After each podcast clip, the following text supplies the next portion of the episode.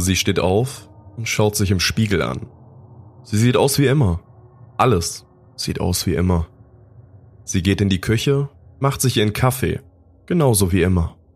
Jeden Morgen muss es einen Kaffee geben, sonst stimmt der Tag nicht. Im Bad macht sie sich ihre Haare, ihr Make-up. Vielleicht heute ein bisschen anders? Nein, alles muss perfekt sein.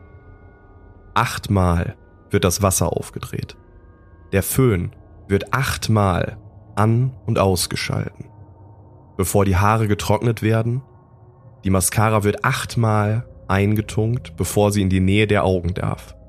Kein einziges Detail darf abweichen, sonst wird es eine Bestrafung geben. Sie packt ihren Rucksack. Das Federkästchen wird achtmal ein- und ausgepackt, bevor der Rucksack geschlossen wird. Sie muss mehrere Jacken anziehen. Einige fühlen sich heute nicht richtig an. Sie hat acht Jacken und doch ist nur eine genau richtig.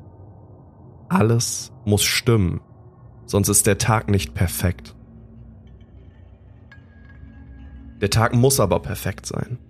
Sie geht zur Universität und sitzt allein, genauso wie jeden Tag. Es ist okay, sie möchte allein sein. Kontakte zu pflegen bringt ihren Tagesrhythmus durcheinander. Das kann sie wirklich nicht gebrauchen.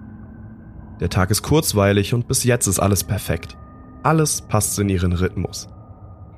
Es passiert in einer Essenspause. Sie wird angerempelt und Kaffee landet auf ihrer Jacke. Es ist nicht mehr perfekt. Der Tag ist nicht mehr perfekt.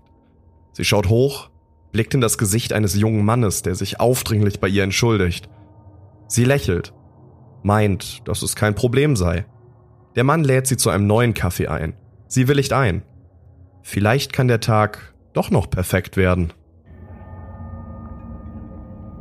Sie unterhält sich mit ihm. Er ist nett. Sie würde ihn fast perfekt nennen. Ein paar Stunden vergehen. Sie fragt ihn, ob er vielleicht ihren Lieblingsplatz sehen will. Er willigt ein. Und so führt sie ihn zu ihrem perfekten Ort. Es ist ein abgeschotteter Platz, nur aus der Ferne hört man das Rauschen von ein paar wenigen Autos. Es scheint friedlich. Sie schaut ihn an und lächelt. Wirklich perfekt, denkt sie sich. Sie stellt ihren Rucksack ab und nähert sich dem Mann. Mit einer schnellen Bewegung sticht sie ihm mit ihrer Schere aus ihrem Federkästchen in den Nacken. Sie verzieht ihr Gesicht. Ein Stich reicht nicht. Ein Stich ist nicht perfekt. Es müssen acht sein. Acht Stiche, bevor es perfekt ist. Sie lächelt. Jetzt ist es perfekt. Sie versteckt ihn in einem dichten Gebüsch. Nicht das perfekte Versteck, doch gut genug, sodass ihn niemand finden wird. Sie wird später wiederkommen und ihn mitsamt ihrer blutbefleckten Jacke vergraben. Der nächste Tag muss auch perfekt sein. Das Wasser wird siebenmal aufgedreht. Der Föhn siebenmal an und ausgeschaltet.